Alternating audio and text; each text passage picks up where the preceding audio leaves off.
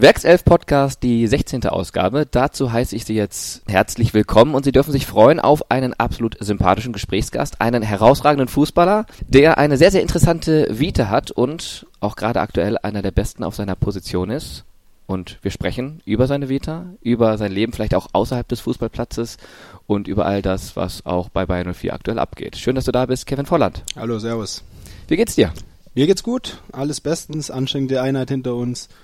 Privat geht's mir gut, von daher ist alles im Lot, so wie es sein sollte. Ja, bist ja momentan gefordert, nicht nur auf dem Platz, sondern eben auch zu Hause. Tochter anderthalb Jahre lang? Eineinhalb ungefähr, ja. Ja. Genau. Ja, ist natürlich ein schönes Alter, muss man schon sagen. Ähm, kommt heim, ist eine Ablenkung vom Fußball, egal wie es ist. Interessiert meine Tochter nicht so viel, fängt gerade zum Babbeln an und ähm, von daher ähm, ja, genieße ich einfach auch jede Zeit zu Hause. Ja, das ist schon nochmal was anderes. Ne? Also ich glaube, vor der Zeit, als die Tochter noch nicht da war, da war der Fußball dann vielleicht nochmal präsenter, auch nach Spielschluss. Man kann ja nicht so richtig abschalten, aber jetzt gerade, wie du erklärt hast, du kommst nach Hause rein und da ist der Alltag, egal wie das Spiel ausgegangen ist. Ja, klar. Also gut, ähm, wenn du, wenn du jetzt nach, nach Bundesligaspielen ein bisschen später heimkommst, ähm, meistens gewinnen wir ja Gott sei Dank, ähm, aber wenn du mal verloren hast, dann ja, sitzt du auf dem Sofa, schaust, glaube ich, kommst gar nicht drum rum, immer noch so alle Spiele, alle Tore an ein bisschen und ja, von daher nimmst du es dann schon mit, schläfst auch nicht so gut, aber im Großen und Ganzen, ähm, wenn du dann in der Früh aufwachst und die Tochter springt dir entgegen und sagt Papa, dann ist das schon immer ein sehr schönes Gefühl und einfach eine andere Beschäftigung, ja, da Mhm. zählen dann andere, andere Sachen. Ja, Toni Kroos hat das ja auch irgendwie gesagt in seinem Film. Ich weiß nicht, hast du den gesehen? Nee, habe ich noch nicht gesehen. Hat er auch gesagt, im Teaser kam es, glaube ich, auch vor im Sinne von, egal ob wir 5-0 gewinnen oder 6-0 verlieren, Tochter interessiert das nicht, Leben geht weiter. Und äh, das, das relativiert alles so ein bisschen. Man schaltet schneller ab, genau. Also man kann einfach sich schneller auf, auf, auf die nächsten Aufgaben auch im Sport dann konzentrieren. Mhm. Klar. Ja. Anstrengende Einheit gehabt, heute bei ja sicherlich etwas angenehmeren Temperaturen. Es war ja dann doch sehr, sehr heiß in den letzten Wochen. Jetzt wird es deutlich kühler. Wir haben jetzt äh, Mitte September. Es geht so langsam in den Herbst, zumindest vom Klima her. Ähm, für dich eher angenehmer als Fußballer oder sagst du, die Hitze ist mir dann doch lieber? Nee, auf keinen Fall. Also äh, vor allem die letzten Wochen, wo es so extrem heiß war, war es für mich persönlich ist schon auch eine Qual. Also muss schon eine, sehr, sehr früh kommt der Punkt, wo du über einen Schweinehund drüber musst. Und Mhm. ähm, klar, den Gegnern geht's genauso, den Mannschaftskollegen auch. Aber ähm, ich bin vom, vom Typ her schon einer, wenn es ein bisschen milder wird, wenn wenn es so ein bisschen nieselt, so ein perfektes Fußballwetter für mich, äh, äh, sage ich immer, dann dann kannst du halt auch marschieren und und kommst eigentlich selten an so einen Punkt, wo du sagst, boah, ich kann jetzt nicht mehr. Und die Hitze Mhm. spielt dann natürlich nochmal eine Rolle, wenn du dann in der ersten Halbzeit in der Kabine sitzt und hast den glühenden Kopf auf. Mhm. Trinkpause hin oder her. Trinkpause hin oder her. Ich Mhm. meine, ähm, bringt vielleicht kurz was, aber du bist im nächsten Sprint schon wieder absolut im roten Bereich. Ja, dann kommt jetzt die angenehmere Phase der Ja. Saison, aktuell so 15 Absolut. Grad und ja, wird richtig kalt. Unter anderem haben wir ja noch so ein schönes Champions League Auswärtsspiel Ende November in Moskau, da wird es dann Mhm. richtig kalt, also Auf Da- sollte das alles passen. So, kommen wir ähm, zu einer bunten Fragerunde, würde ich sagen, direkt mal am Anfang. Und zu ein paar Fakten, Zahlen, Daten über dich. Du bist geboren am 30. Juli 1992 in Markt Oberdorf, eine Kleinstadt im Landkreis Ostallgäu in Bayern. Erklär doch mal jemanden wie mir, der jetzt noch nicht da war, was ist das Besondere an deiner Heimatstadt? Ja, gut, ähm, sehr ländlich natürlich. Ähm, du hast überall kurze Wege, kennst fast in der ganzen Stadt äh, jeden, der dir entgegenkommt. Ähm, jeder grüßt jeden noch so. Ich wohne da auch, äh, Magdoberdorf ist die Kreisstadt. Ähm, wir wohnen in Talofen, das ist eigentlich direkt wie so ein Stadtteil quasi, aber es ist ein Dorf, ein eigenes und ja, du hast einfach noch so ja, traditionelle Sachen. Jeder geht am Fußballplatz, jeder trifft sich dort. Du hast so ein, zwei äh, Kneipen quasi, äh, wo man sich trifft. Viel mehr ist dann auch nicht. Du fährst, bist schnell in den Bergen, ähm, hast Badeseen drumherum. Also es ist echt eine, eine sehr schöne, eine sehr ruhige Gegend auch. Wenn du ein bisschen mehr Action willst, fährst entweder nach Kempten, ein bisschen größer, oder nach München dann eine Stunde weg. Und deshalb ähm, bin ich immer sehr froh, wenn ich wieder rein bin. Hm. Wahrscheinlich auch zum Abschalten sehr, sehr gut für dich, wenn du mal wieder da bist, denn, habe ich auch gelesen in der Vorbereitung, Markt Oberdorf ist auch ein staatlich anerkannter Erholungsort. Echt? Ja. Okay. Ja, du, das ist, ist, äh, ist auf jeden Fall sehr schön, ja. Und sehr angenehm auch dort äh, zu leben. Klar, wenn du jetzt Action willst, bist die Großstadt gewohnt, dann kommst her und sagst, ja, okay, jetzt halte ich mal eine, eine Woche aus. Ähm, aber wenn du so aufgewachsen bist von klein auf und die Freizeitmöglichkeiten, die du einfach auch, auch als Kind hast, als Erwachsener auch, mhm. ähm, sind einfach sehr groß und du bist sehr viel draußen. Das ist das Schöne. Mhm. Familie wohnt noch da? Meine Family wohnt komplett dort noch. Klar, mein Bruder ist in München, meine Schwester wohnt äh, in, in, Mannheim in Ludwigshafen.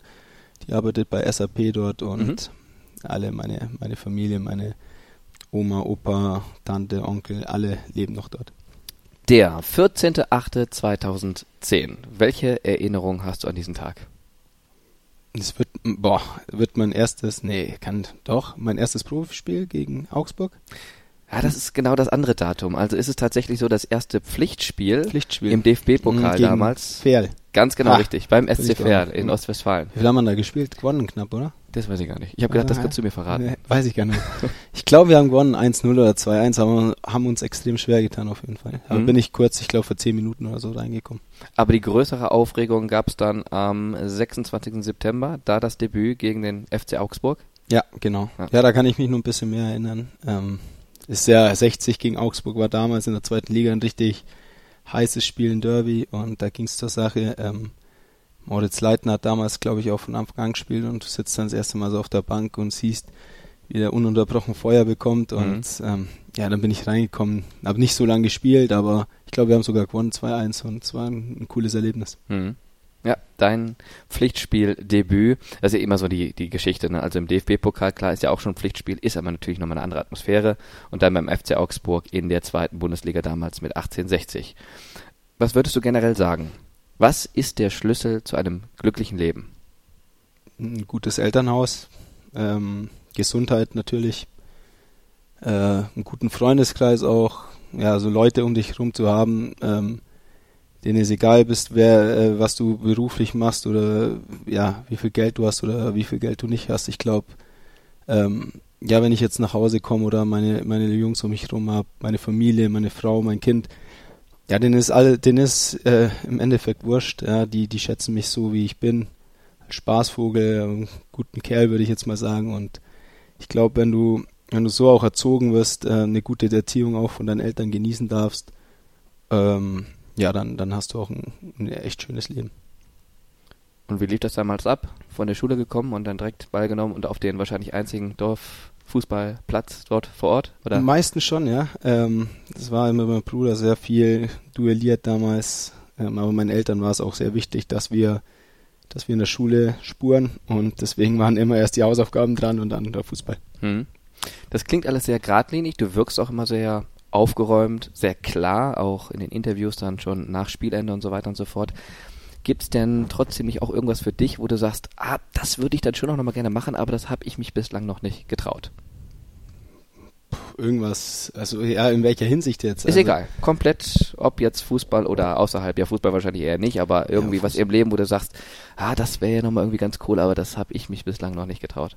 Ja, getraut. Ähm, gut, äh, was ich habe natürlich noch so ein paar Punkte, die auf, äh, auf meinem Zettel stehen nach meiner Karriere. Ja, dann hast du mal nicht mehr die Abhängigkeit quasi vom Fußball, wo du an, bei jedem Termin da sein musst, sondern ähm, kannst dann auch andere Sachen machen, wie beispielsweise eine Weltreise, ne? noch ein paar Länder, in die du jetzt aktuell nicht fahren würdest, vielleicht auch wegen Fußball, ähm, ja, oder mal wieder selbst, was ein guter Punkt ist, vielleicht äh, mal wieder Skifahren zu gehen, ja, bisschen risikoreicher und nicht, äh, ja, seit acht Jahren war ich das letzte Mal auf der Piste, obwohl ich eigentlich jeden Winter zu Hause bin, zwei Wochen und viele von meinen Jungs unterwegs sind oft auch, äh, ja, in den Bergen. Ja. Aber du sagst halt dann trotzdem, ja, ich bin Profisportler, muss das sein, ja, eine dumme Bewegung und du reißt dir beispielsweise das Kreuzband. Mhm. Und das sind die Sachen, auf die ich auf jeden Fall wieder Bock habe nach meiner Karriere, die ich auch machen werde. Ansonsten, ja, gibt's, gibt's nicht so viele Sachen. Also ich meine, die Sachen, die ich sehr, sehr gern machen würde oder wollen würde, die habe ich ja meistens dann in den Urlauben schon so halbwegs mir erfüllt. Ja. Mhm. Okay.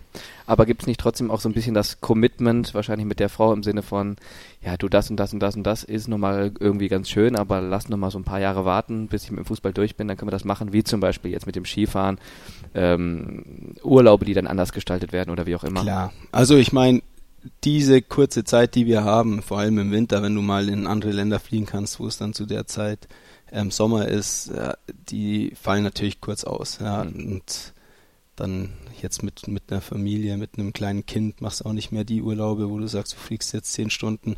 Ja, man, ich war zum Beispiel nur mal mit, mit Bayer in, in Amerika, also mal so eine große Amerika-Reise, so das Land kennenlernen mit meiner Frau auch, äh, steht auf dem Zettel. Ähm, ja, und sonst, wie gesagt, mal eine Weltreise zu machen, mal in Länder zu kommen, wo du jetzt einfach nicht die Zeit hast und auch nicht die Lust hast. Ich bin einer, wenn ich nach Hause komme, ich will schon in Urlaub, wir machen auch schöne Urlaube, aber ich will auch immer meine Zeit noch zu Hause nutzen. Hm. Ja, so die Leute zu Hause besuchen. Das hilft mir auch sehr beim Abschalten und deshalb ähm, freut man sich zum einen natürlich, wenn, wenn, wenn mal die Zeit vorbei ist, denke ich. Wenn du mal schon, weiß nicht, über 15 Jahre dann auf dem Niveau gespielt hast oder noch länger, kann man jetzt nicht, nur nicht sagen. Aber zum anderen ähm, genießt man natürlich jeden Tag hier. Hm wo wir jetzt gerade schon mal so auf die Zeit schauen nach deiner Karriere ähm, außerhalb der Reiseplanung. Was gibt's da, wo du sagst, das könnte mich vielleicht nochmal interessieren oder lässt du das eher so auf dich zukommen? Stichwort Trainerschein oder solche Dinge?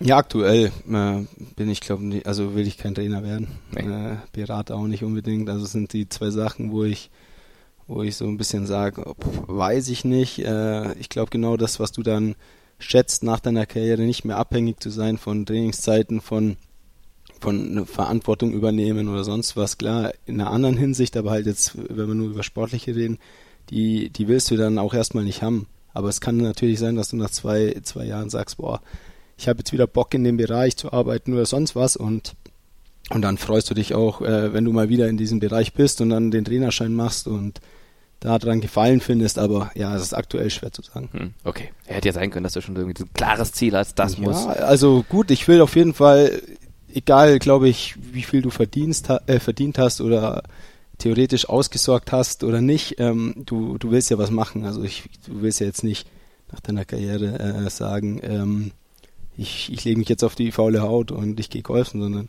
ich glaube, ich komme jetzt langsam in so ein Alter, wo ich mir dann auch Gedanken mache, was machst du danach? Hm ähm, auf was hast du Bock, willst du überhaupt in dem Fußball bleiben oder willst du vielleicht was komplett anderes machen, auf dem Arbeitsmarkt eine Firma aufmachen oder irgendwo investieren in ein Startup oder sonst was. Ähm, das sind die Sachen, wo jetzt langsam kommen und es wird auch eine sehr spannende Zeit, glaube ich. Aber sowas im Blick hast du da noch nicht?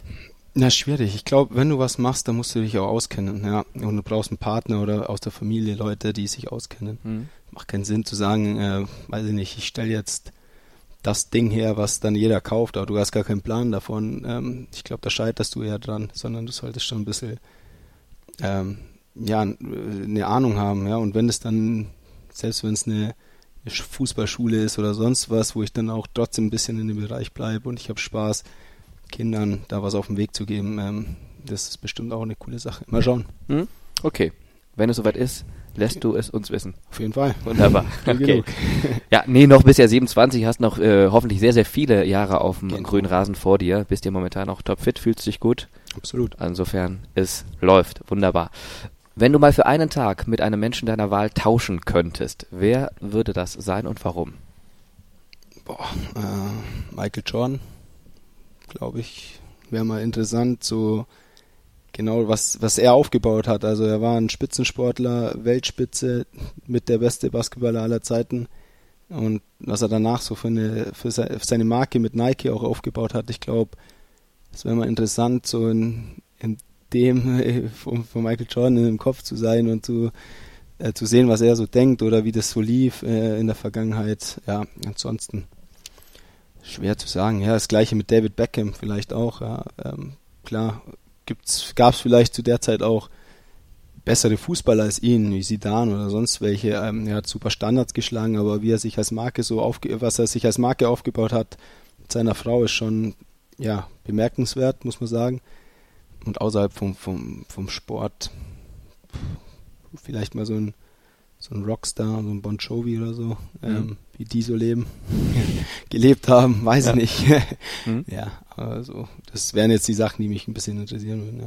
Rockstar, Firmengründer, Sportidole, Politikinteresse auch bei dir vorhanden oder? Eher weniger. Kommt immer mehr, klar, mhm. aber ist jetzt so nicht, ist nicht mein, mein Themengebiet, wo ich jetzt äh, intensiv drüber äh, reden könnte. Aber kommt das vielleicht auch so ein bisschen daher, weil du gerade sagtest, David Beckham, was er sich so aufgebaut hat mit der Marke oder auch Michael Jordan, ähm, dass du da auch so vielleicht so ein paar Gedankengänge in die Richtung hast im Sinne von, ja, das wäre doch mal was, vielleicht nach der Karriere da entsprechend auch irgendwie das eigene Startup zu pushen?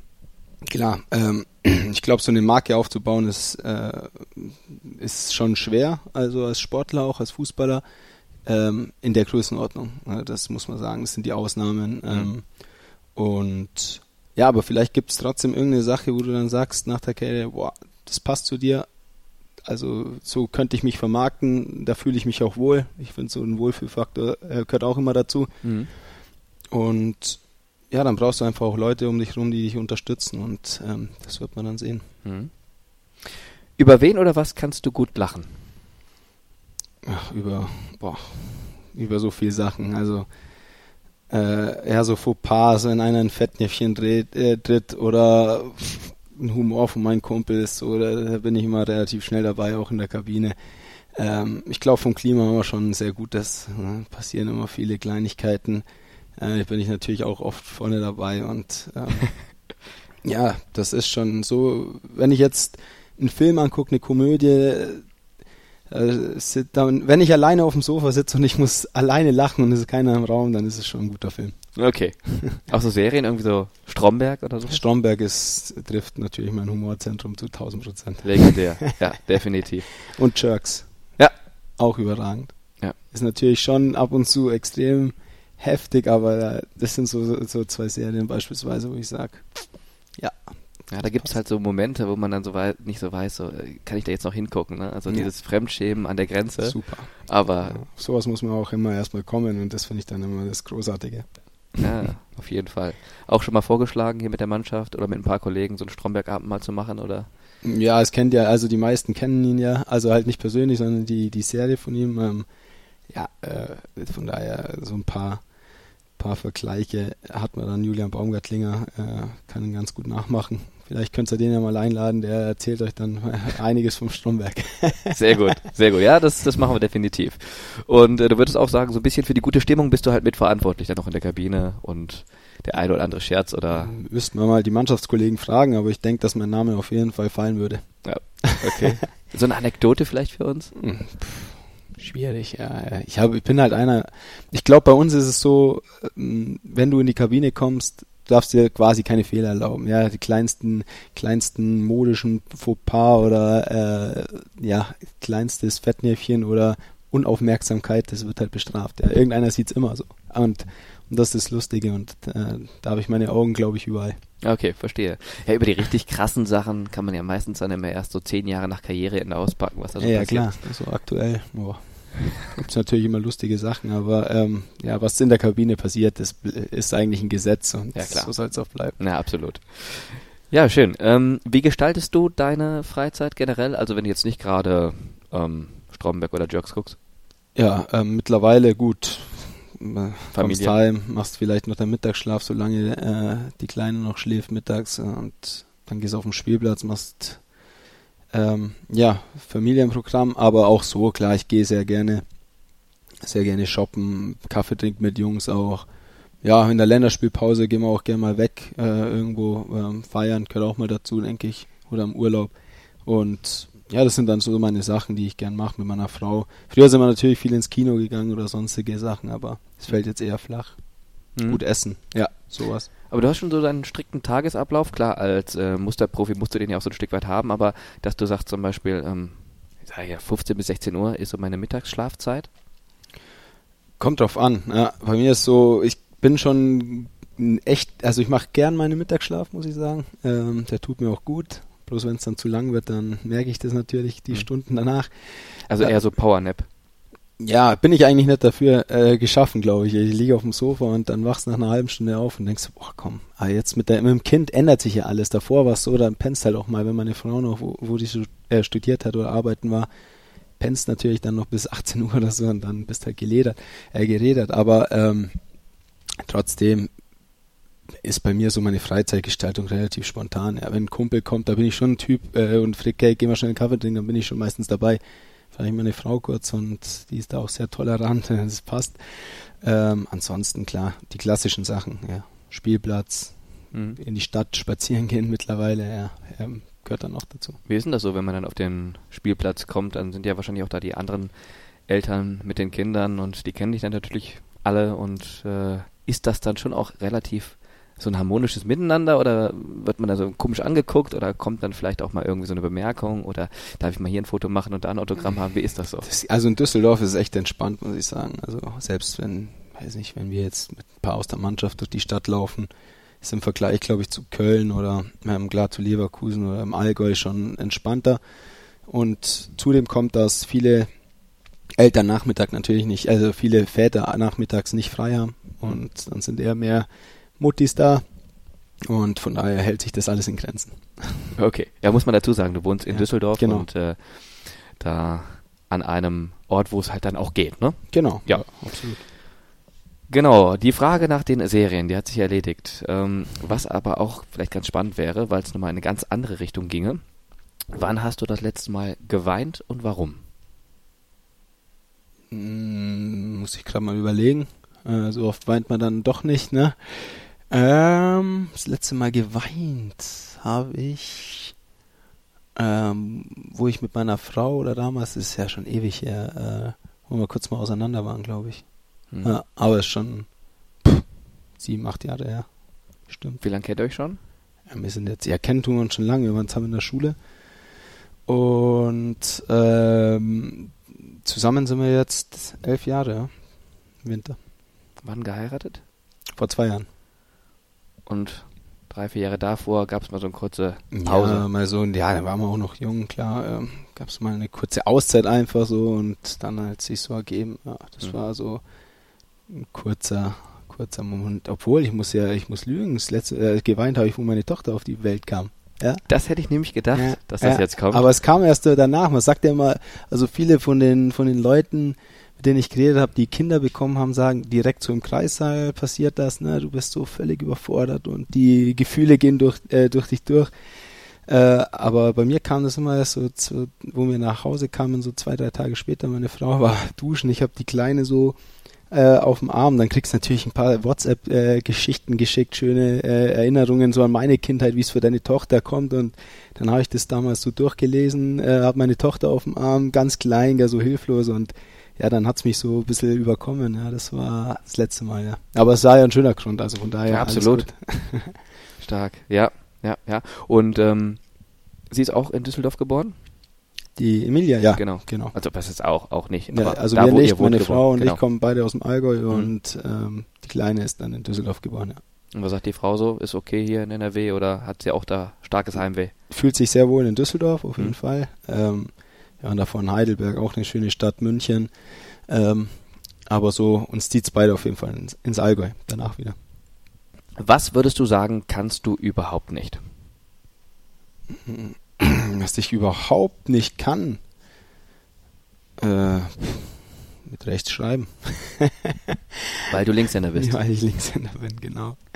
Äh, nicht, so viele Instrumente kann ich nicht spielen, kann so viele Sachen nicht, ja. Äh, ich glaube, gibt gibt kaum Menschen, der der viele viele Sachen kann. Ja. ja, aber es gibt ja immer so diesen Klassiker so nach dem Motto, ähm, ja keine Ahnung, Beispiel. Frau sagt, äh, bring mal die Zimmerlampe an und ja. dass man dann sofort zum Hörer greift im Sinne von, ich habe zwei linke Hände oder so. Ja, habe ich. Also okay. ich glaube, wenn ich, äh, also so ist es, wenn ich was mache und ich fuchs mich da so ein bisschen rein, dann, dann, dann hängt die Lampe auch am Schluss. Aber diese Überwindung, das kostet bei mir echt viel. Äh, also es ist einfach so eine, eine Sache, wo ich, wo ich dann ich schieb den Termin, schieb den Termin. Meine Frau sagt, häng mal die Lampen oder häng die Bilder auf und ich denke, boah, jetzt mit der Bohrmaschine und dem Akkubohrer und den Spacks und Zeugs. Ich, ich kenne mich schon ein bisschen aus, aber mhm. ähm, da bin ich schon eine faule Sau, wenn man es mal so sagen kann. Aber da bist du halt nicht alleine. Weil das ja, war jetzt so ein Klassiker, ne? Ja. Das ist so, entweder man geht da drin auf, weil man Bock drauf hat, oder genau, man, ja, so ein Heimwerker bin ich jetzt nicht. Ja. Ich glaube, es ändert sich, wenn ich mal mein eigenes Haus habe und ich pflege meinen Garten und so Sachen. Ich glaube, da bin ich schon dahinter und da habe ich auch Bock drauf. Ähm, auch weil es dann gemacht werden muss, aber aktuell, ähm, ja, du kommst auch oft heim und, und bist dann, bist dann müde, äh, hast dann noch andere Aufgaben mit der Family und, und dann hast du auch auf solche Sachen, wenn mal die Kleine schläft um 19, 20 Uhr, auch nicht so unbedingt Bock, dann sowas zu machen. Ich glaube, da verstehen mich die Leute auch. Absolut. Da kannst du dir sicher sein. Ähm, Was war das bislang kurioseste Erlebnis in deinem Leben? Also sportlich war es auf jeden Fall damals mit, mit Hoffenheim so die, wo, äh, das Spiel in Dortmund, wo wir in der Relegation geblieben sind, wo ich sage, kurioser geht's fast gar nicht. Ja, Düsseldorf verliert, wir waren schon elf Punkte weg und gewinnen dann in Dortmund und kommen die dadurch in die Relegation und bleiben in der in der Liga. Das war schon ein, ein Moment, der auf jeden Fall äh, krass war. So danach auch mhm. äh, das das ganze drumherum. Ähm, ja und privat kurios. So viel kuriose Sachen sind mir ehrlich gesagt noch gar nicht passiert. Mhm. Fällt mir jetzt spontan noch nichts ein. Da müsste ich mir mal ein bisschen länger Gedanken machen. Aber falls ich im Laufe des Gesprächs, äh, falls mir noch was einfällt, sage ich Bescheid. Ja, wunderbar. Okay. was ist deine größte charakterliche Stärke und was ist deine größte charakterliche Schwäche? Was würdest du da sagen? Charakterlich, pff, ja, ich bin schon, glaube ich, so eine so eine Frohnatur. Ja, ähm, ich glaube schon, dass ich gute Laune versprühen kann und äh, das auch weitergeben kann und das es meistens eine gute Stimmung ist, so in meiner, in meiner Nähe, äh, versuche ich zumindest äh, auch so, so zu leben. Ähm, charakterliche Schwäche. Ist immer dann so wie im Vor Vorstellungsgespräch, ne? ja. ja, aber man wird ja auch oftmals gespiegelt im Sinne von, dass die Frau dich ständig auf irgendwas hinweist, so nach dem Motto, oder äh, keine Ahnung, Freunde, dass sie sagen, ja, ja, immer der, der unpünktlich ist, also wahrscheinlich ja, ist so, bei dir eher nicht, aber ja, genau. solche Sachen halt. Ja, du ne? bist dadurch, dass du im, dass du seit klein auf diesen Fußballablauf hast und dass wir bei 1860 in der Jugend auch brutal gedrillt wurden auf Disziplin, Pünktlichkeit, ähm, andere charakterliche Sachen, die halt einfach zählen, um, um Profi zu werden, ja. Äh, dadurch lebst du das ja auch ähm, durch deine ganze Karriere eigentlich. Und das sind dann so die Sachen, ähm, zum Beispiel Pünktlichkeit. Äh, ich bin immer eher überpünktlich. Also es ist selten, dass ich äh, mal zu spät bin. Ja. Ich fahre lieber eine Stunde, eine Stunde, blöd gesagt, früher los. Ähm, von daher charakterliche Schwäche, ja. Ähm, vielleicht, dass ich dass ich äh, dass ich jedem recht machen will immer. Ähm, das sind Sachen, wo, wo ich dann auch sage, ähm, ja, selbst wenn Fans herkommen, du bist gerade am Essen, äh, bin ich immer noch, wo meine Jungs oft sagen, musst du jetzt mit dem, also wenn ich du wäre, sagen die Jungen, meine Kumpels dann, ne, die würde ich jetzt nicht mit dem so einen Smalltalk führen, sondern wird halt sagen, ja, alles gut und, aber ich bin da einfach so irgendwie gestrickt, dass ich, dass ich, dass ich versuche, sie eben recht zu machen, auch wenn ich mal meine Freizeitgestaltung habe, eineinhalb Tage noch frei habe, äh, versuche ich trotzdem alle so zu besuchen, ja, und oftmals leidet dann vielleicht mal meine Frau drunter, weil sie sagt, äh, ja, wir könnten jetzt auch zusammen ins Zoo fahren oder sonst was machen, ähm, aber nein, nicht Opa, Omas, Papa, äh, Eltern leben auch getrennt, so ähm, hast halt einfach viele, viele Stationen, Kumpels, ja. Mhm. Aber ich finde das eine schöne charakterliche Schwäche. Ja, es gibt vielleicht, es gibt bestimmt noch andere auch, aber ja, ja genau. Das ja. Ist, ich weiß, was du meinst. Dann ja. ist das mit den Prioritäten manchmal so ein bisschen schwierig dann. Ja, mhm. genau. Wie viele wahre Freunde hast du und was macht wahre Freundschaft für dich aus? So ein bisschen hast du es ja schon anklingen lassen ja. vorhin, ähm, aber was würdest du dazu sagen? Ja, ähm, gut. Richtig gute Freunde seit klein auf. Ähm, wir haben so eine schöne Gruppe, WhatsApp-Gruppe, die dort drin sind. Das sind schon die, die ganz engen Kumpels, äh, wo man, denen man auch einfach alles anvertrauen kann, ne? die dich nicht nur mögen, weil du, weil du Fußballer bist, da gibt es natürlich viele, ähm, wo ich mir dann immer die Frage stelle, würdest du mit mir jetzt auch ein Bierchen trinken gehen, wenn ich jetzt nicht Fußballer wäre oder in der Öffentlichkeit stehen würde, ja. Ähm, das sind auf jeden Fall, also das sind fünf, sechs Jungs, äh, also der enge Kreis, dann durch die Karriere im Fußball lernst auch ein paar super Typen kennen, ähm, mit denen ich auch gern meine Freizeit verbringe und selbst wenn man dann wechselt, hast du immer noch ein, zwei Spieler in jeder Mannschaft, sag ich mal, mit denen du dich sehr gut verstehst.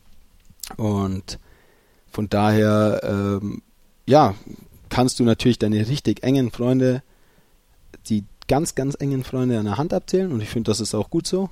Ähm, aber so mein Freundeskreis ist trotzdem sehr, sehr groß. Mhm.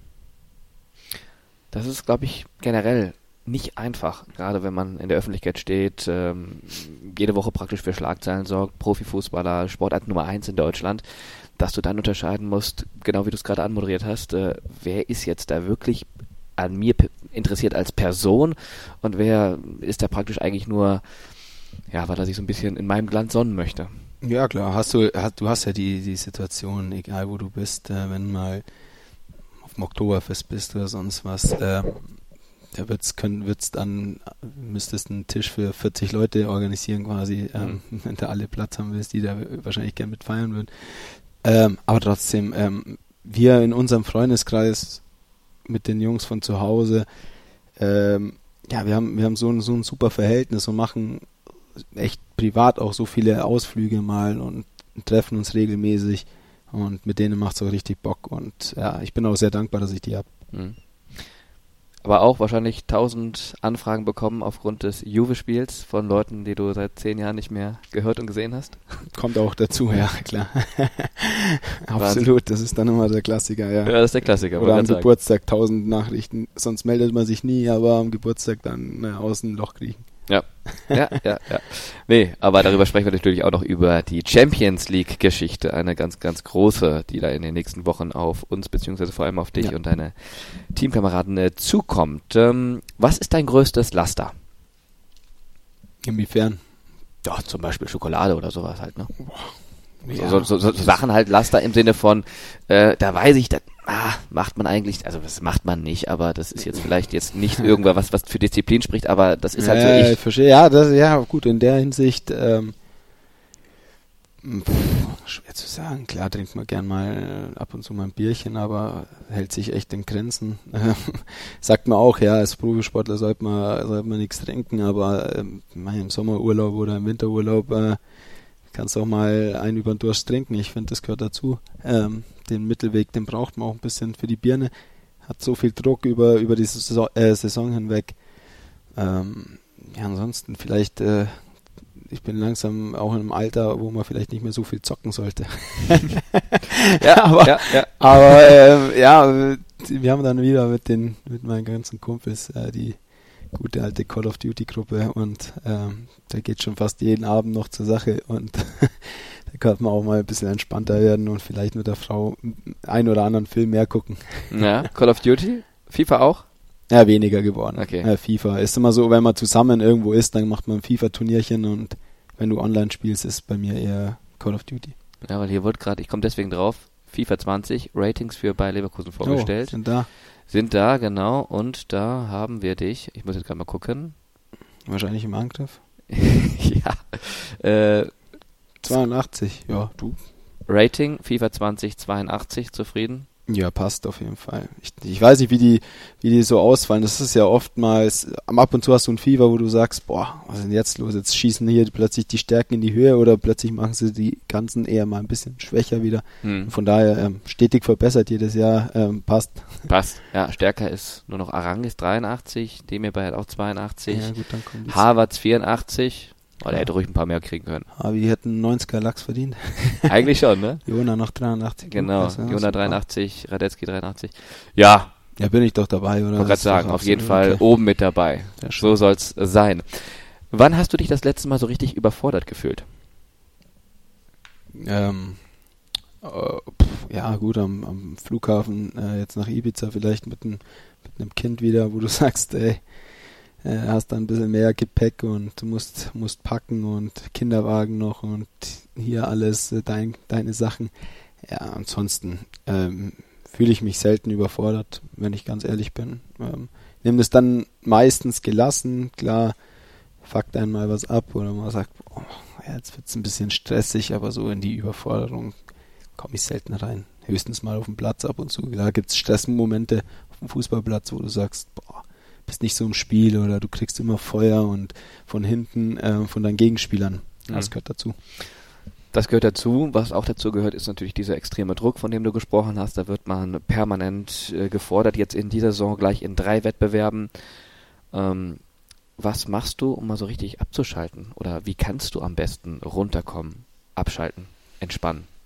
Ja, wenn ich schon ähm, mit meinen Kumpels äh, ab und zu was mache, wenn ich mal nach München fliege mit meinem Bruder und mit meinem, mit meinem besten Kumpel äh, was unternehmen oder mit den anderen Jungs schön essen gehe, ähm, wenn ich ins Allgäu fliege, meine Leute dort besuche, äh, es sind zwar immer nur ein, ein, zwei Tage, aber das hilft mir schon enorm äh, im Kopf abzuschalten. Mhm. Und ansonsten, klar, äh, mit meiner Familie, mit meiner Frau, meinem Kind irgendwas zu unternehmen. So, das sind meine Freizeitmomente, wo ich abschalten kann. Aber wie gesagt, auch am Abend, wenn ich mit den Jungs am Headset zocke und wir reden über den Tag, ähm, du lachst viel, äh, jeder erzählt irgendeinen Blödsinn und äh, das hilft mir schon auch äh, abzuschalten. Wann warst du das letzte Mal so richtig neidisch auf etwas oder jemanden? Boah, das spielt in meinem Leben eigentlich echt keine Rolle, Neid, muss ich ganz ehrlich gestehen. Ähm, ich gönne jedem Menschen jeden Erfolg, egal äh, in welcher Hinsicht. Ja, die, es gibt zu viele Leute, die in anderen Sachen besser sind als ich beispielsweise. Ähm, ich glaube eher, dass du im Fußball viele Neider hast. Ähm, aber ich bin da auch relativ entspannt und neidisch, weiß ich nicht. Eigentlich auf gar keinen. Also das spielt in meinem Leben so in der Hinsicht keine Rolle. Mhm. Ja, ist ja eine schöne Eigenschaft, ja. wenn man es nicht so für sich hat, aber tatsächlich ist das etwas, was du ja wahrscheinlich im Umkehrschluss aber auch öfters mal erfährst, ne? Ja, gut, Deutschland ist eine Neidgesellschaft, muss man auch ganz klar sagen. Ähm, ich habe mal mit einem guten Kumpel, der spielt in England, geredet und der ist damals hingewechselt und beispielsweise ähm, mit einem Mietwagen noch zum Training gefahren und haben ihn die Fans angesprochen, ja, wie, wie kannst du mit so einem Auto, äh, du bist Fußballprofi, du musst ein äh, dickes Auto fahren, ja, als Beispiel. So, mhm. so sind die Leute in England, ja.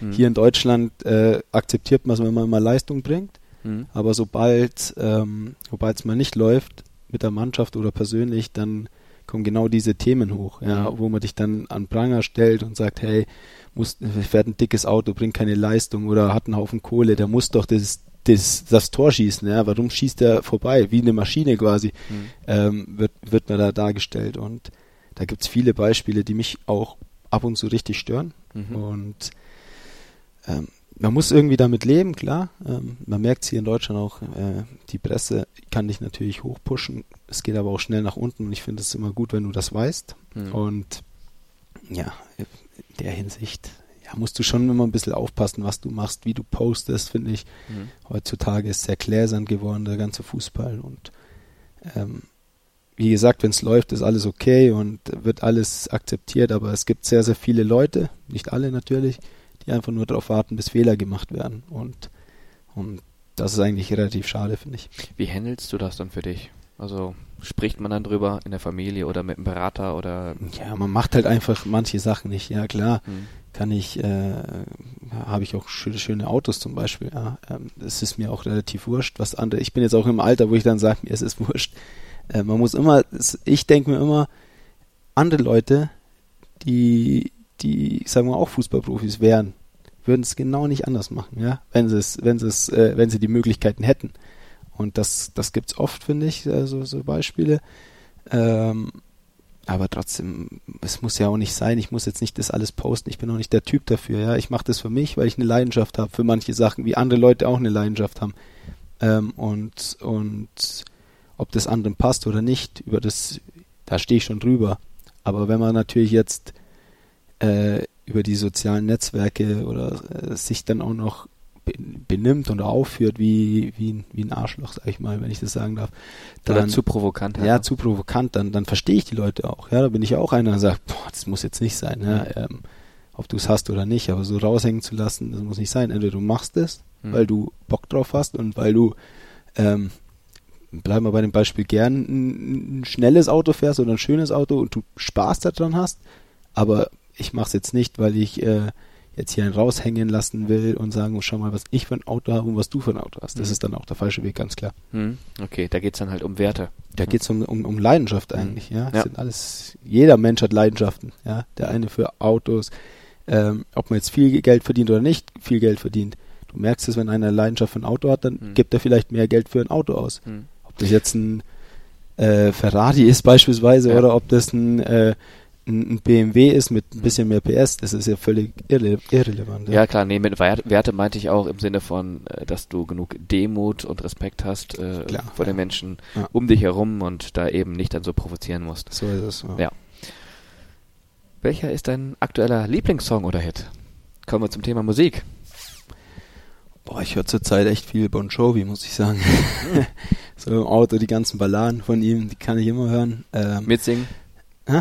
Mitsingen? Mit all, komplettes Programm. Ich habe mir gestern eine E-Gitarre gekauft mit äh, Verstärker allem drum und dran. Okay. Meine Nachbarn werden begeistert sein, aber äh, ja, da, da, ich spiele halt gern, wenn ich Gitarre spiele, ist auch ein Thema, wo ich abschalten kann abends.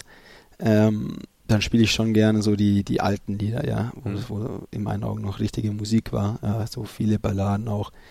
Und ja, es ist relativ breit gefächert, aktueller Lieblingssong. Ich habe so eine, heißt Love-Liste, sind die ganzen Klassiker, 70er, 80er, 90er bis jetzt drin. Ich habe auch eine Hip-Hop-Liste, da ist auch alles Aktuelle drin. Alles Ähm, bei Spotify. dann. Spotify, genau. Oder, so. Oh. oder Deep House höre ich auch gerne, da gibt schon ein paar. Okay. Paar gute, gute. Und welche Playlist wird angeklickt für vom Spiel? Unterschiedlich oder hast du so ein Programm? Unterschiedlich, ja. Auch viele Klassiker, ähm, dann vielleicht auch ein bisschen eher in die Rammstein-Richtung, ähm, ACDC, äh, ein bisschen was Fetzigeres, aber auch sehr oft gern mal Bushido, ein paar alte Texte, ähm, gehört auch dazu, genau. Ja, klar, man muss ja noch irgendwie nochmal die letzten paar Prozent rauskitzeln. Das Ja. hat ja dann tatsächlich auch einen Effekt, darf man nicht unterschätzen. genau. Ähm, aber viel interessanter ist ja das Thema Mitsingen. Im Auto, alleine oder völlig egal oder unter der Dusche. Ja, jetzt in der Öffentlichkeit singe ich natürlich nicht äh, willkürlich mit, aber ähm, Auto Vollgas, zu Hause Gitarre Vollgas. Ja. Ähm, singen kann ich nicht, leider Gottes, aber ähm, ja, auch Meine da, die Leidenschaft siegt. meine Frau ist immer so lustig, die sagt immer, äh, also nicht bei allen Liedern, aber bei vielen Liedern, erst wenn es zum Refrain kommt, sagt, ey, jetzt erkenne ich das Lied erst. Weißt du, davor singst Ja. du schon zwei Minuten und denkst dir, oh scheiße, dann war es echt schlecht. Alles versemmelt und Ja, genau. dann der Refrain, ja, der macht's dann doch kenntlich. Ja. Ja. genau Ah, so ungefähr. Kenne ich irgendwoher. Ich glaube, da geht's, geht's mir nie anders. Ähm, Gitarre gelernt früher? Oder selber beigebracht? Selber beigebracht. Ach, Seit sechs Jahren ungefähr. aha. Hoffenheimer Zeiten habe ich mir mal eine geholt. Unser Fitnesstrainer zu der Zeit ähm, kann super Gitarre spielen und hat mich ein bisschen beraten. Ähm, habe dann so ein, so ein Kinderbuch mitgenommen. Mhm. Habe mir dann echt viel zu Hause selber beigebracht, auch YouTube. Ja, es gibt dann, wie gesagt, da hast du deine Apps, dann hast du ein Lied, beispielsweise WhatsApp von Vorne und Blans, ähm, sind drei Akkorde, ja. Hm. Und dann lernst halt erstmal die drei Akkorde, dann machst du eigentlich relativ schnell einen Fortschritt. Die Griffe hast du in zwei Wochen gelernt und aber du merkst jeden Tag, dass du besser wirst. Und das Mhm. ist ja ein gutes Zeichen. Wenn du jetzt anfängst mit nur zupfen und du hast gar keinen Plan, dann liegst du, glaube nach, einem- nach einem Monat wieder weg. Ja, ja. Aber so dann tatsächlich auch das Notenlesen selber beigebracht? Gar nichts. Nee, okay. Also Noten lesen kann ich nicht und ähm, ja gut, du musst ja die Akkorde spielen können, die Griffe, ja. Und da gibt's ein zig Griffe, so lagerfeuermäßig und Mhm. Wenn du die mal drauf hast, dann kannst du fast jedes Lied spielen. Mhm. Ähm, und da jetzt kommt dann langsam mal so die nächste Stufe, so ein bisschen Picking, ähm, Zupfen. Das ist dann schon nochmal äh, ja, eine andere Nummer. Noch zwei Jahre, dann kommt das erste Album auf den Markt. Wird's nicht, wahrscheinlich wird's nicht geben. Bock hätte ich schon, gell? Also, so. aber hatte mal die Wunschvorstellung, aber äh, bin ich meilenweit davon entfernt. Ja, aber Hauptsache es macht Spaß. Das ist Ja, entscheidend. obwohl Gitarre spielen, hat. muss ich sagen, sitzt mittlerweile echt ganz gut. Mhm. Ja. Stark. Wenn ich einen guten Sänger hätte oder eine Sängerin habe, dann könnte ich auf jeden Fall begleiten. Ja, also bei Interesse bitte hier melden. Genau. Werkselfpodcast.de. so ist es. Okay. Was bedeutet Bayer Leverkusen für dich? Ja, sehr viel. Ähm, allein die Chance, in so einem Verein zu spielen, ist, ist ja jeden Tag für mich was Besonderes immer noch. Ähm, ich komme hierher, du hast hier ähm, so, so ein professionelles Umfeld auch und dir wird so viel gegeben hier in dem Verein und viel für dich auch als Spieler gemacht und die Wertschätzung wirst du natürlich als Spieler auf dem Platz auch weitergeben, auch an die, an die Fans. Und ja, ich finde schon, dass wir jetzt in den letzten zwei Jahren wieder sehr erfolgreich spielen und es auch richtig Spaß macht, wir auf einem super Weg sind. Von daher bin ich echt dankbar, dass ich hier spielen darf. Mhm. Jetzt aber spätestens sind wir warm gefragt und äh, da kommen wir mal zu den Themen oder zu dem Thema, was äh, Fußball Deutschland in den letzten Tagen natürlich beschäftigt hat, und zwar die Nationalmannschaft. Am Freitagabends, da gab es in der EM-Quali die 2-4-Niederlage gegen Holland und gestern den 2-0-Sieg in Nordirland. Bei beiden Spielen warst du nicht dabei. Jogi Löw hat dich nicht nominiert. Wie bewertest du das? Ja, professionell, auf jeden Fall, definitiv. Ähm, ja, ich bin auch so aufgewachsen. Ich habe auch schon Sachen erlebt, auch mit anderen Spielern. Ja, es geht, geht ja früh los bei uns als, als nicht nur nicht als Profi, sondern früher Stützpunkt, diese ganzen Auswahlmaßnahmen, da musst du auf den Tag da sein und dann wirst du nominiert oder wirst nicht nominiert. Und das ist ja so ein bisschen auch in dem Geschäft normal, ja. Das Leistungsprinzip kann man sagen. Ich finde schon, dass ich meine, meine Leistung gebracht habe in den letzten Jahren und das ist aber dann die Entscheidung vom Trainer immer ist, ja, wen er mitnimmt, wen er nicht mitnimmt. Das muss man einfach akzeptieren. Ob man das jetzt äh, für richtig hält oder nicht, das steht wieder auf dem anderen Papier, aber mhm. auf dem anderen Zettel, aber trotzdem ähm, muss man das akzeptieren und ich bin dann auch vom Typ her einer, ähm, vor allem jetzt nach drei Jahren, ähm, klar wirst du immer wieder konfrontiert, aber ich kann meine Länderspielpause dann auch echt nutzen, um den Kopf frei zu kriegen. Genau, das hast du nämlich vorhin schon mal erwähnt. Ja, eine Länderspielpause kann man auch mal irgendwie rausgehen oder mal ins Kino gehen oder sonst was. Äh, aber tatsächlich würdest du natürlich auch eigentlich dann lieber spielen, logischerweise. Weil das Anspruchsdenken an sich selber hat man ja zu sagen, okay, das wird schon passen. Ja gut, ähm, klar.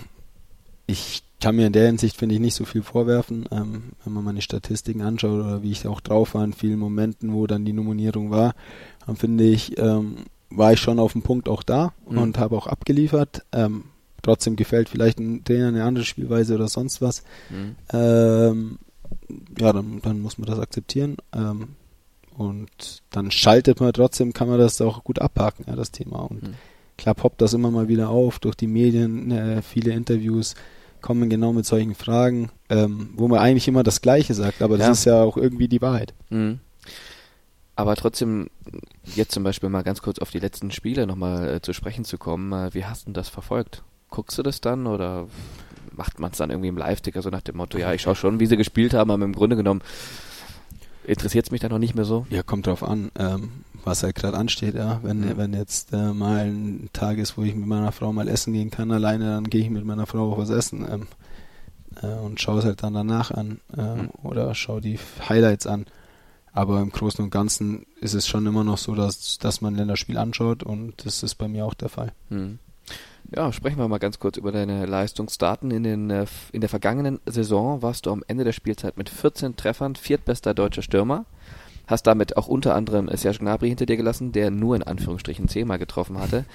Äh, da stellt sich natürlich der neutrale Zuschauer die Frage, wurde bei der Nominierung nur nach rein sportlichen Gründen entschieden oder vielleicht auch nach persönlichen? Das ist natürlich für das dich jetzt äh, sehr blöd zu beantworten. Aber trotzdem ja. drängt es mich so ein bisschen danach zu fragen. Nee. Ich guck mal gerade, wie wir das irgendwie diplomatisch gelöst bekommen. Aber, aber es ist ja tatsächlich so. Schauen wir zum Beispiel auch mal auf andere Zahlen. Ähm, was ja auch sehr, sehr beeindruckt ist zum Beispiel, ähm, du bist im Sommer 2016 von Hoffenheim hier nach Leverkusen gekommen. In drei Jahren hast du 91 Spiele für die Werkself absolviert. Korrigiere mich gerne bei den Zahlen, die ich jetzt hier alle vorlese, aber das ist das äh, aktuellste. 35 Tore hast du in diesen 91 Spielen erzielt und 21 Vorlagen gegeben. Das bedeutet, ich habe es mir hier mal notiert, alle 2,6 Spiele ein Treffer. Oder wenn man die Vorlagen noch hinzurechnet, dann wird es noch extremer, dann heißt es, alle 1,6 Spiele bist du am Torerfolg beteiligt entweder als Schütze oder als Vorlagengeber. Das sind Wahnsinnswerte. Ja, äh, was soll ich dazu sagen? Die Weiß das der Bundestrainer nicht? Statistik lügt nicht auf jeden Fall. Na, ich habe es ja in der, ich habe es jetzt eben vorhin schon gesagt. Ähm, ich glaube, dass wir in den letzten zwei Jahren, dass das auch äh, eigentlich immer ein Kriterium war, ähm, um nominiert zu werden, äh, dass du international spielst, immer ein großes Thema und dass du, dass du ähm, ja einfach absolvierst im Verein, dass du dran bleibst quasi, dass du Konstanz reinkriegst in ein Spiel. Und Statistik lügt nicht, glaube ich. Ähm, auch der Erfolg, äh, was wir, was wir erreicht haben mit unserer Truppe letztes Jahr noch äh, mit der Champions League, ähm, ja, ist auch gegeben. Von daher akzeptiere ich das trotzdem. Und äh, es ändert sich da nichts dran. Ähm, das ist ein Umbruch beim DFB, da bin ich vielleicht mit 27 Jahren dann auch zu alt. Ähm, aber ähm, ja, von daher alles gut. Hm. Ja, auch den Eindruck ähm, bekommt man, glaube ich, ganz schnell mal, oder ich habe ihn zum Beispiel bekommen, dass das mehr so aufs Thema Perspektive ausgeht momentan, die, die Kadergestaltung beim DFB, als eben nach dem reinen Leistungsprinzip. Das kann man gut ähm, finden, muss man aber nicht. Ja, es ist ein Umbruch, klar. Ähm, viele junge Spieler ähm, sind in der, in der Nationalmannschaft aktuell gespickt mit ein paar Fahnen sehr guten Spielern und ähm, Deutschland hat grundsätzlich immer eine gute Mannschaft und der Bundestrainer hat auch eine sehr erfolgreiche Zeit äh, hinter sich, muss man auch ganz klar sagen. Und ähm, deswegen, äh, deswegen muss man da auch äh, die gewisse Wertschätzung trotzdem auch geben und sagen, ähm, durch die WM 2014, äh, das war ein Riesenerfolg für Deutschland und jetzt kommt so ein Umbruch, ähm, wo man auch nicht immer sagen kann, hey, das muss jetzt alles hier äh, glatt laufen, sondern man muss dann auch äh, mal sagen, dass noch nicht alles vielleicht rund läuft, ist auch normal, äh, weil man sich auch noch nicht so eingespielt hat und noch nicht so auf dem Niveau gespielt hat. Deswegen ist es ja trotzdem als neutraler Zuschauer, das bin ich ja dann in dem Fall, interessant zu sehen und zu beobachten. Hm. Ja, okay, also du äußerst dich da schon sehr, sehr verständnisvoll, auch was die Herangehensweise angeht, wobei ich finde, nach der WM, die ja tatsächlich äh, so verkorkst war wie noch nie, hat man jetzt die Möglichkeit, im kommenden Jahr bei der EM eine Reaktion zu zeigen. Und da sollte man vielleicht in der Endkonsequenz, auch unter der Berücksichtigung sicherlich dem ein oder anderen Perspektivspieler eine Chance zu geben, dann doch die leistungsstärkste Mannschaft aufs Feld bringen. Ja, ist auf jeden Fall bei uns in Leverkusen so der Fall, denke ich. Ja, das auf jeden Fall. Das war ein schönes Schlusswort dazu. Ich glaube, wir lassen das einfach mal so stehen. so, du hast ähm, insgesamt 223 Spiele in der ersten Bundesliga absolviert, dabei 68 Tore erzielt, also deine Station werden wahrscheinlich alle wissen, 1860 München, Hoffenheim, Leverkusen. Bist jetzt 27 Jahre jung. Hast du ein Ziel, was Zahlen angeht? Zum Beispiel, ja, jetzt haben wir 68 Treffer, das darf auch dann mal am Ende der Karriere dreistellig sein, die 100 vorne oder mehr. Ist das so ein Ziel oder ja. sagst du, da mache ich mich komplett frei von Zahlen? Ja, eigentlich mache ich mich schon frei von Zahlen. Also ich habe noch 56 Zweitligaspiele, die zähle ich gerne ähm, dazu, mhm. weil die Zweitligasaison, die zwei, die waren auch knüppelhart. Ähm, und da geht's auch richtig zur Sache. Ähm, bei 1860 damals eben. Ja. Ähm, klar, wenn man jetzt schon so äh, um die 70 Tore hat, dann bin ich jetzt auch noch nicht so alt, dass ich sage, ich höre jetzt in einem, zwei Jahren auf.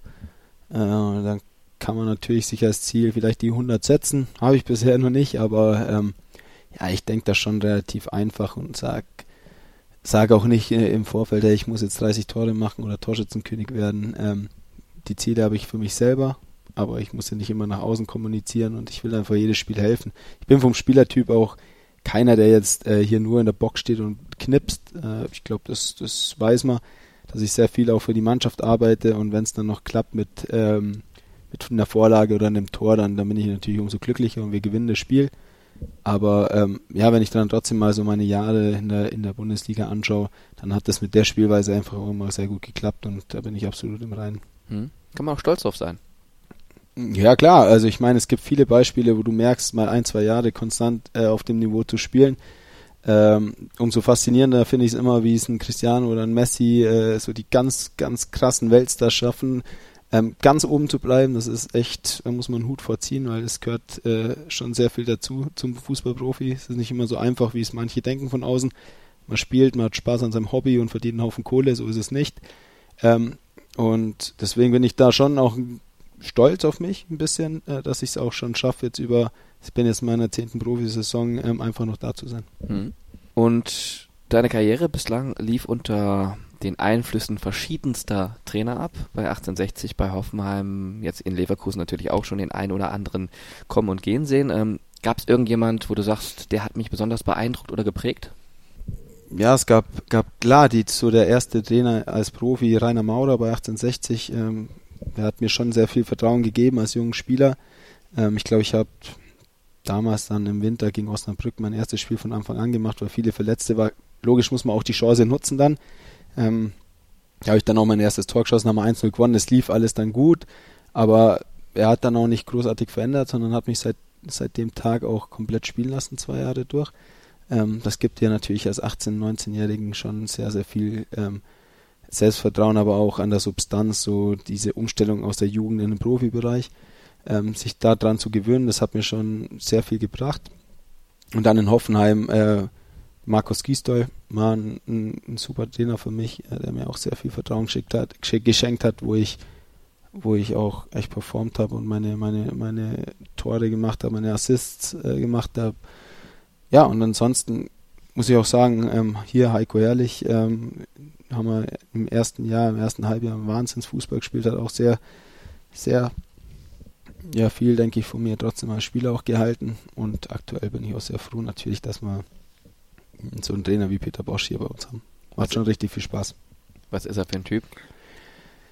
Privat eigentlich ein sehr ruhiger, sachlicher, ich glaube auch äh, ein relativ witziger äh, Mensch, äh, einen guten Humor.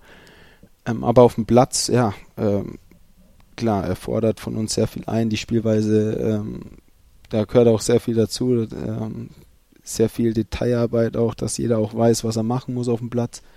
Ähm, aber er ist keiner, kein Choleriker quasi, sondern er, er betrachtet viele Sachen sehr sachlich und kann auf einer menschlichen Ebene dich als Spieler packen und ähm, erklärt dir auch Sachen, wenn du, wenn du sie falsch machst, aber haut auch Vollgas dazwischen, wenn mal was nicht passt.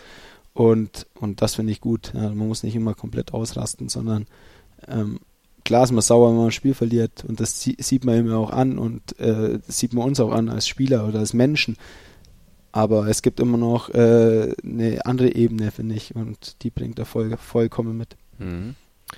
Hast du jemals in deiner Karriere solch laufintensiven Fußball gespielt?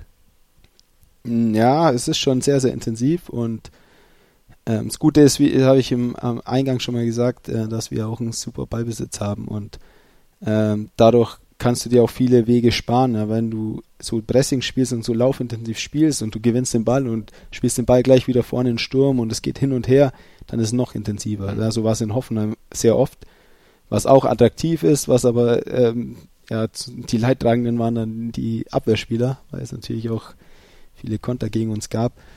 Und ähm, trotzdem merkt man auch, man wird älter, mhm. ist auch klar. Also ich merke das auch, dass ich keine 18 bin oder 19, 20, sondern ich brauche auch meine Fitness und ich bin topfit. Und deshalb ähm, merke ich dann auch, wenn ich topfit bin, dass ich die 90 Minuten gehen kann. Ja? Mhm. Wenn ich das jetzt nicht wäre, dann würde ich einfach nach jedem Training und nach jedem Spiel wahrscheinlich zwei, drei Tage noch länger brauchen und würde zu Hause nur, nur rumjammern. Ja, klar. Aber es ist ja trotzdem, genau wie du gerade sagtest, äh, schon auch so, dass jeder zu 100 Prozent funktionieren muss. Nicht nur was einen Fitnesszustand angeht, wo man jetzt vielleicht noch davon ausgehen kann, dass den dann auch jeder mitbringt, der spielt, sondern eben auch äh, ja, dieses, dieses schnelle Umschalten, das, das bedeutet dann ja auch schon im Endeffekt, äh, wenn da nicht jedes Gerätchen greift, bist du eben hinten extrem anfällig. Ja, das ist unsere Spielweise. Aber die, ich glaube, diesen Risiko oder das, das Risiko liebt der, der, Peter Bosch auch als Trainer. Das hast du, aber lieber spielst du ähm, einen Risikofußball als einen Angsthasenfußball. Und, und wir versuchen das Risiko natürlich trotzdem zu minimieren. Und das, das fängt halt bei uns vorne an, wie wir anlaufen, wie wir es machen, wie gut wir es machen, wie griffig wir sind. Und umso griffiger wir vorne sind im, im Gegenpressing, umso weniger kommt nach hinten. Ja.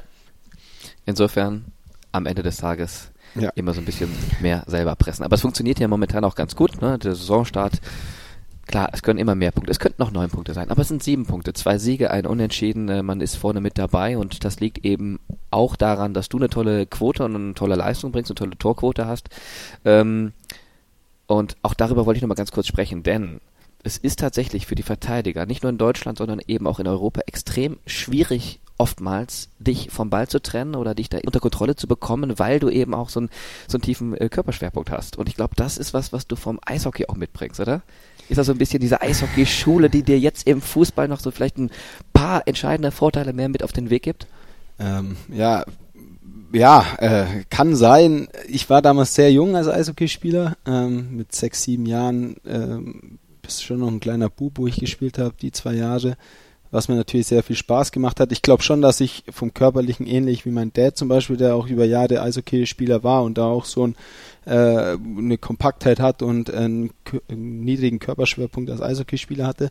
Das kann sein, dass das in meinen Genen liegt. Ich glaube aber trotzdem, dass du dir über, ja, so mit 10, 11, 12, wenn du das erste Mal ein bisschen höherklassig spielst, dass du dir das schon alles auch selber antrainierst, deine Spielweise wie willst du spielen, was sind deine Stärken, wie kannst du die Stärken optimieren.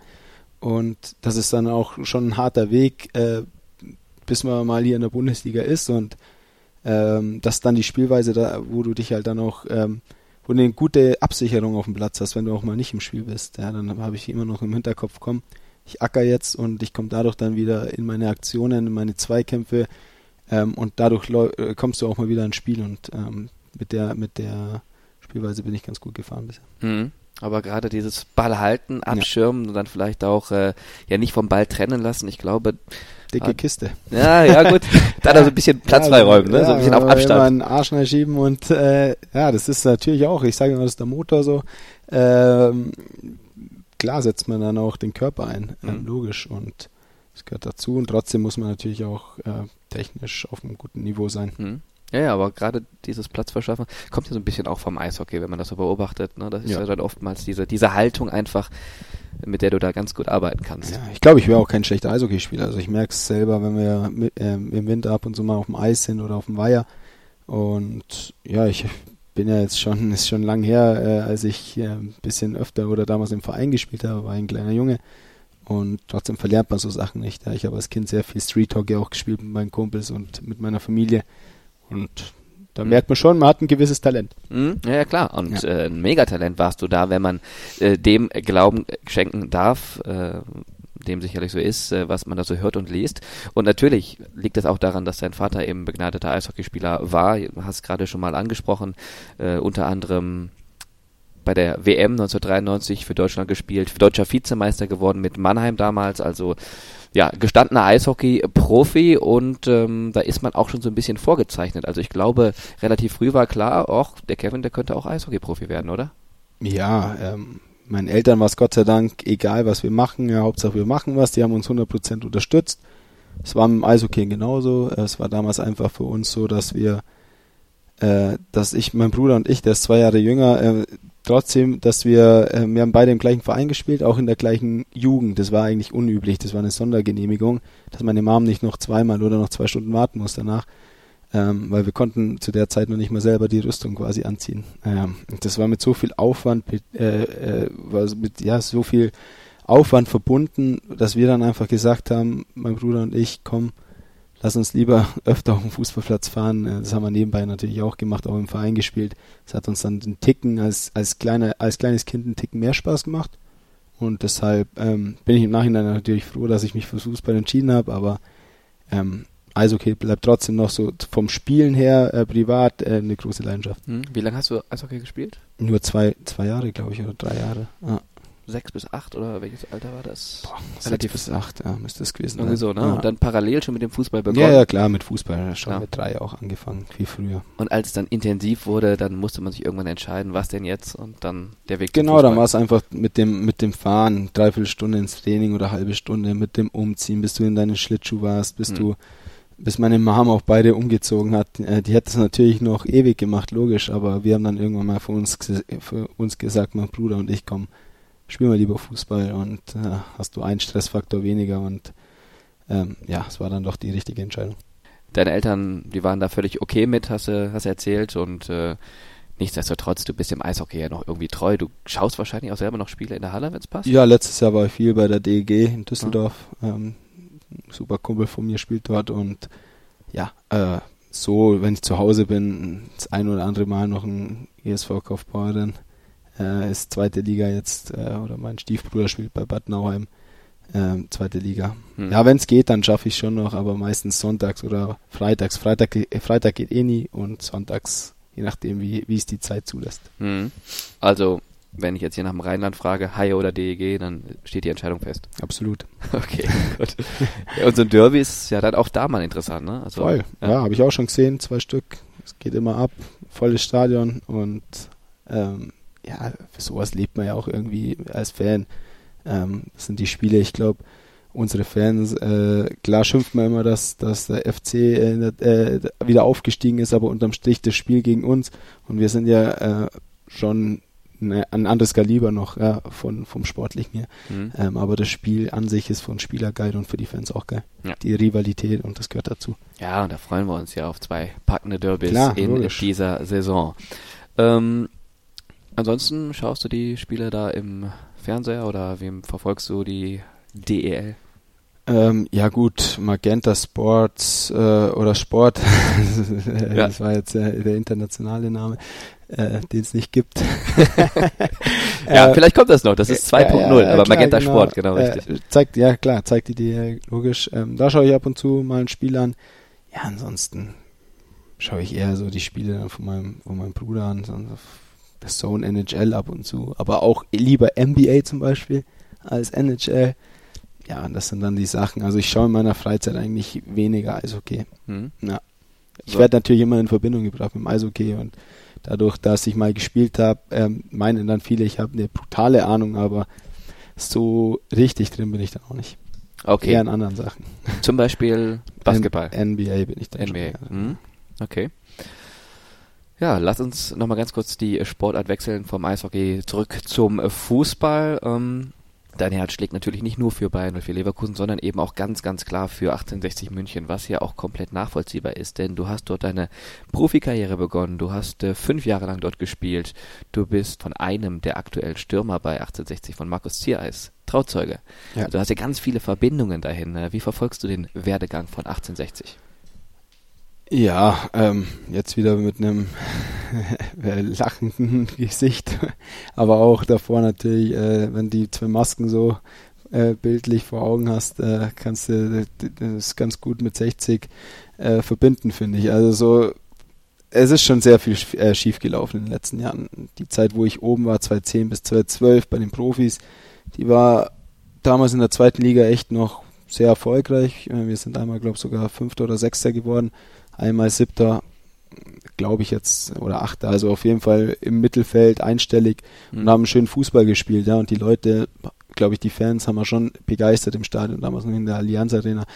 Ähm, ja, und dann war trotzdem zu meiner Zeit als Profi dort auch schon immer, gab es immer wieder Fälle, ja, auch oben Unruhen, ähm, wo sich keiner einig war, wo plötzlich Geldsorgen gab. Ich glaube, Moritz Leitner haben wir damals noch im letzten Moment verkauft im Winter, damit, damit keine Insolvenz angemeldet wird. Und so hat sich das so ein bisschen durchgezogen und irgendwann war halt dann der Punkt erreicht, dann ging es halt im Zwangsabstieg in die Regionalliga. Der Schritt, dass sie wieder aufgestiegen sind, ist überragend. Da freue ich mich auch riesig, war ich auch im Stadion. Endlich wieder Profifußball. Ähm, endlich wieder Profifußball, aber ja, jetzt merkt man wieder aktuell, es sind sehr viele Unruhen äh, mit dem Geldgeber, sehr viele ja, Unstimmigkeiten und ja, man spricht einfach keine Sprache. Ja, ich, ich glaube, so ein Daniel Birovka hat seine klare Linie, aber wenn du als Trainer immer wieder von links und von rechts äh, Leute hast, die äh, dich voll quatschen und du vielleicht nicht deine Arbeit zu 100% machen kannst, dann zerrt es schon extrem an den Nerven und das merkt man dann auch im Sportlichen. Mhm. Ja, du hast jetzt gerade schon ein, zwei Mal Moritz Leitner erwähnt, mit dem hast du deine Profikarriere gestartet, praktisch bei 1860 damals.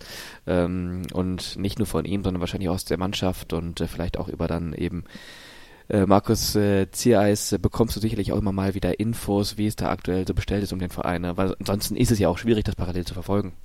Ja, also selber immer 60, beschäftigt bist. 60 verfolge ich schon noch sehr intensiv, auch selber. Ähm, die Spiele schaue ich mir oft an, ob der Zier jetzt immer spielt oder nicht, äh, schaue ich mir trotzdem an, interessiert mich. Ähm, man kriegt trotzdem, ich habe ja auch mit vielen Spielern noch zusammengespielt, äh, auch mit Biro habe ich noch zwei Jahre zusammengespielt, also man kriegt schon ab und zu auch mal eine Info, aber ich kenne den Verein auch, ja. Ich war drei, drei Jahre, nee, vier Jahre in der Jugend, glaube sogar. Und ähm, zwei Jahre bei den Profis und von daher kenne ich den Verein in- und auswendig. Ja, vielleicht wäre das ja so ein Projekt für nach der Karriere. Ja, da muss sich schon was tun. Ja. Äh, sonst tust du da selber keinen Gefallen. Ja. Es ist schon ein hartes Brot, ich glaube. Er muss schon dickes Fell haben. Also, was du dem Verein wünschen würdest, wäre zunächst mal mehr Ruhe. Und Ja, einfach eine klare Linie, ja, dass, dass, dass du die Leute, die mitreden, die ein Mitspracherecht haben quasi, dass die auch alles äh, zum Wohl vom Verein, von der sportlichen, äh, vom sportlichen abhängig machen, dass die sagen, das zählt. Ja, hier in Leverkusen ist es beispielsweise so. Wir können uns aufs Sportliche äh, und wir, wir als Spieler können uns aufs Sportliche konzentrieren und haben die volle Rückendeckung vom Verein. Das merkt man. Ähm, wenn das nicht so der Fall wäre, dann hast du als Spieler natürlich immer äh, irgendwie was im Hinterkopf vielleicht, bist nicht so frei und als Trainer ebenso und das macht es natürlich dann schon ein bisschen schwieriger. Nochmal kurz zum Hier und Jetzt. Es stehen natürlich wunderbare Champions League Festtage an. Unter anderem gegen Juventus Turin, gegen Atletico Madrid, natürlich auch in Turin, in Madrid. Auch das Highlights. Worauf freust du dich da am meisten? Ja, auf die Hymne natürlich, ist immer was Besonderes, Gänsehautmoment, aber auch auf die Spiele, ja, das ist ein guter Gradmesser für dich als Spieler auch, ja, das ist ein Top-Niveau, du spielst gegen die Besten in Europa, ist mit Atletico, mit Juve natürlich zwei namenhafte Spiele und Gegner, ähm, ja, die Auswärtsfahrt mit der Mannschaft sind auch immer ein Highlight, ähm, ähm, so die Atmosphäre ist anders in der, in der Champions League in der, als in der Europa League beispielsweise. Und trotzdem darfst du auch nicht die Bundesliga vernachlässigen, weil wir wollen nächstes Jahr das Gleiche wieder erreichen. Und deswegen brauchen wir als Mannschaft einfach einen extremen Fokus auf alle Wettbewerbe, auch auf den DFB-Pokal. Ähm, aber dadurch, dass du Champions League spielst, äh, hast du natürlich echt eine, so Highlight-Spiele noch zusätzlich. Ähm, und die können dir auch, wenn du, wenn du dort gut performst, äh, ja, einfach auch Kraft geben für die Bundesliga. Mhm. Bleiben wir kurz bei der Champions League. Madrid, Turin und Moskau in der Gruppe. Was ist drin sportlich? Ja, Platz zwei ist auf jeden Fall drin. Also muss man ganz klar sagen. Ähm, klar wird's nicht leicht. Du hast mit Atletico und Juve, denke ich mal, wenn man jetzt ja die öffentliche Meinung betrachtet, die ganz klaren Favoriten auf Platz 1 und 2, aber wir wissen, wie was wir spielen können, was wir vom Fußball auch spielen und dass wir es jedem Gegner schwer machen können. Auch Juve, Juve schätze ich vielleicht noch einen Ticken ja defensiver vielleicht ein als als Atletico, aber ja, es sind ja, sind wichtig, sind wichtige Spiele jetzt. Äh, ich glaube, am wichtigsten ist eigentlich, dass wir jetzt das Auftaktspiel gegen Moskau zu Hause gewinnen. wenn du das gewinnst, dann kommst du gleich in so ein Fahrwasser rein, ähm, wo, wo Juve dann uns auch ernst nimmt danach, denke ich. Ähm, da sollte man ganz klar den Fokus drauf legen. Ja, nächste Woche Mittwoch. Genau. Hier in der Bayer Arena. In unserem äh, schönen Wohnzimmer. Generell Bundesliga und DFB-Pokal. Was ist äh, drin für Bayern 04 in dieser Saison? Also Champions League, klar, du hast schon drüber gesprochen. Genau, bestenfalls DFB-Pokal, ähm, ein schönes Finale wäre mal wieder schön für alle Be Beteiligten, ähm, für die Fans, für uns als Mannschaft, für, für den ganzen Verein, für die Stadt. Aber gut, darfst du solche Ausrutscher wie letztes Jahr gegen Heidenheim natürlich nicht mehr erlauben. Meisterschaft, klar träumt jeder von der, von der, von dem Meistertitel, ähm, logisch, aber auch wir Spieler. So ist es nicht. Ja. Wir gehen jetzt nicht auf den Platz und verlieren ein freiwilligen Spiel. Ähm, sondern haben auch unsere Träume und unsere Ziele und unsere Wünsche. Aber du hast mit Bayern und Dortmund natürlich zwei Gegner, vielleicht auch Leipzig dieses Jahr, die halt schon auf einem äh, hervorragenden äh, Niveau auch spielen und eine sehr extreme Konstanz haben, vor allem Dortmund und Bayern. Ich glaube, dass Bayern das Rennen wieder macht in der Meisterschaft und ich hoffe, dass einfach so viele Vereine wie möglich, auch wir, dranbleiben an den Bayern. Mhm. DFB-Pokal, klar, du hast angesprochen, so ein Finale in Berlin ist natürlich nicht nur für die Fans, sondern auch für die Spieler was ganz Besonderes. Auch so ein Traum von dir? Ja, voll. Ja, Habe ich noch nie gespielt bisher. Ähm, Halbfinale war, glaube ich, mal Schluss. Ja. Und ja, von daher ähm, wäre das, wär das eine super Sache. Ich glaube, die ganze Atmosphäre dort muss so besonders sein und ähm, ja, auch die Chance dann zu haben, den Titel zu gewinnen. Ja, wäre eine, wär eine super Erfahrung. Hm, und Champions League weiterkommen und dann ein bisschen Losglück. Ja, ja. Oder, Was du oder ja eigentlich kaum haben kannst in der ja, Champions League, weil alle stark sind. Dann aber hast wahrscheinlich äh, hast du gleich die, die Top, Top, Top-Gegner im Achtelfinale. Aber selbst das ähm, macht wieder Bock und der kann sich wieder messen. Wir haben es dann gegen Atletico das letzte äh, vor zwei oder drei Jahren, wo wir Champions League gespielt haben, haben wir es, glaube ich, im Hinspiel verkackt mit dem mhm. 2-4. Da war nicht allen bewusst, dass wir noch ein Auswärtsspiel haben. Ja. Oh, da äh, kam ja noch was. ja, da kommt ja noch was. Ja, und dann haben wir eigentlich mit Taifun Korkut damals ähm, echt gutes Auswärtsspiel gemacht dort in, in Madrid. Mhm. Ähm, hätte vielleicht auch mit einem früheren Tor, mit einem schnellen Tor anders laufen können noch, weiß man nie. Aber wie gesagt, ich glaube, dass du dann auch, wenn du die Gruppe bestehst, noch mal zwei Spiele hast oder, oder vielleicht auch noch mal eine Runde weiterkommen kannst. Mhm. Wer weiß. Ja, es gibt ja nicht nur so Tage, wo die Tagesform entscheidend ist, sondern es gibt auch mal so eine Saison, wo alles passen kann. Das sind natürlich dann ja ganz besondere Momente, wahrscheinlich eine von 20 Spielzeiten, wie damals zum Beispiel 2002. Ja, ja es ist halt so, dass, ähm, dass, wie du schon richtig sagst, in so einer Saison, in einer Saison, wenn du so sowas erreichen willst, dann muss alles passen und da musst du auch die Spiele, wo du schlecht spielst, die du immer hast, auch gewinnen. Ähm, aber halt auch in so einen Run kommen und eine Euphorie entstehen lassen, auch mit den Fans zusammen, dass du da in so ein Fahrwasser kommst und, und, und es einfach sehr schwer ist, dann gegen uns zu bestehen. Ich finde, das haben wir letztes Jahr in der Rückrunde ganz gut geschafft. Hatten auch die drei Spiele drin gegen direkte Konkurrenten, die wir dann noch verloren hätten, äh, haben. Da hätten wir vielleicht dann auch äh, schon ein ruhigeres Saisonfinale haben können. Aber so ist es im Fußball und daraus, hoffentlich haben wir daraus gelernt und, und machen es dieses Jahr noch einen Ticken konstanter und dann schaut es doch schon ganz gut aus. Das hoffen wir alle. Potenzial ist ja ohne Ende da, das auf jeden Fall. Ähm, am Ende frage ich immer noch gerne nach der Bucketlist, aber da haben wir, glaube ich, schon ausführlich drüber gesprochen. Die Weltreisen stehen an nach dem Karriereende. Ja. Ähm, deswegen jetzt nochmal abschließend so eine kurze Erklärung. wir machen es andersrum, für alle bayerischen Freunde oder alle Kevin Volland-Freunde, die jetzt äh, zuhören, äh, warum sollte man unbedingt mal nach Leverkusen kommen? Was sind hier so deine Lieblingsorte? Ich weiß, du selber wohnst in Düsseldorf, aber du hast wahrscheinlich auch Leverkusen schon schätzen und lieben gelernt.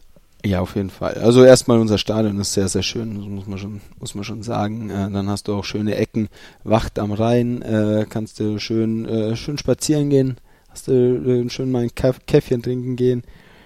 Ja, und sonst, äh, man merkt schon, dass man auch in der Stadt hier ähm, für den Verein lebt und ähm, ja, jeder sich auf, auf den Spieltag freut. Ich, vor allem denke ich, am Spieltag ist es immer ein Erlebnis, ja, kannst schon ein bisschen früher kommen, ist immer was geboten am Stadion. Und von daher, ähm, ja, wie gesagt, kommt gerne vorbei. Ich lade ja schon ab und zu oder sehr oft mal Kumpels ein äh, aus dem Süden und ich glaube, das, das hat bisher allen gefallen. Wunderbar. Vielen Dank fürs sehr, sehr Gerne. nette, angenehme und auch kurzweilige Gespräch. Wieder einige neue Infos über dich, denke ich mal, mit dabei und äh, ja, wir schauen, was das dann so alles ergibt. Nicht nur in dieser Saison, sondern auch darüber hinaus und dann natürlich nach Karriereende die großen Pläne des Kevin Volland. Wir sind gespannt. Vielen ja, Dank. Danke auch. Ciao.